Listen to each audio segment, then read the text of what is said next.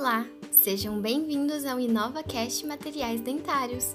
Eu sou Isabela Ferreira, aluna da Faculdade de Odontologia de Ribeirão Preto, a FORP USP, e integrante do grupo de pesquisa NIMP, coordenado pela professora doutora Andréia Cândido dos Reis. Este podcast tem por objetivo abordar temas importantes na área de materiais dentários, bem como as suas inovações. O tema do episódio de hoje é o ensaio de resistência ao cisalhamento.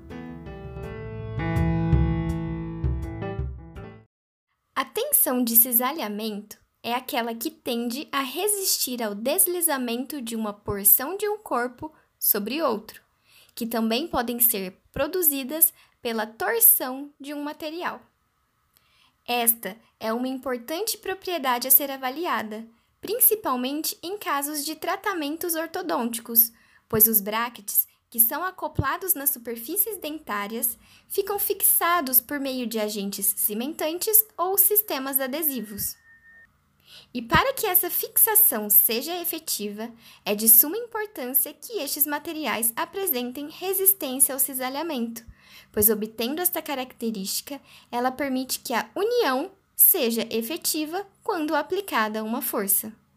Se os materiais adesivos ou cimentantes apresentarem baixa resistência ao cisalhamento, quando aplicada uma força na linha de união, os brackets tendem a se soltar do elemento dental. A tensão por cisalhamento é calculada pela divisão da força aplicada pela área paralela à direção da força.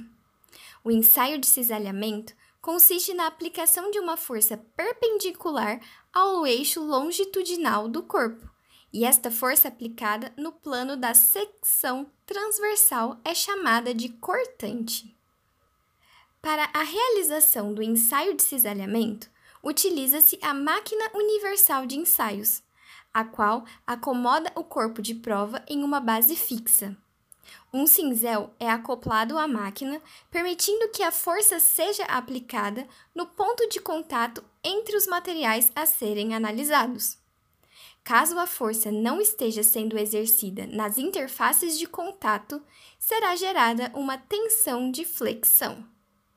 Clinicamente, é pouco provável que ocorra uma falha por cisalhamento, visto que muitos materiais encontram-se em superfícies dentárias rugosas e curvas, o que caracteriza maior força de atrito, resultando em uma maior resistência ao cisalhamento. Além disso, para que ocorra uma falha especificamente por este deslizamento, é preciso que uma força considerável seja aplicada exatamente na região de contato entre os materiais, o que não é comum que aconteça na cavidade bucal.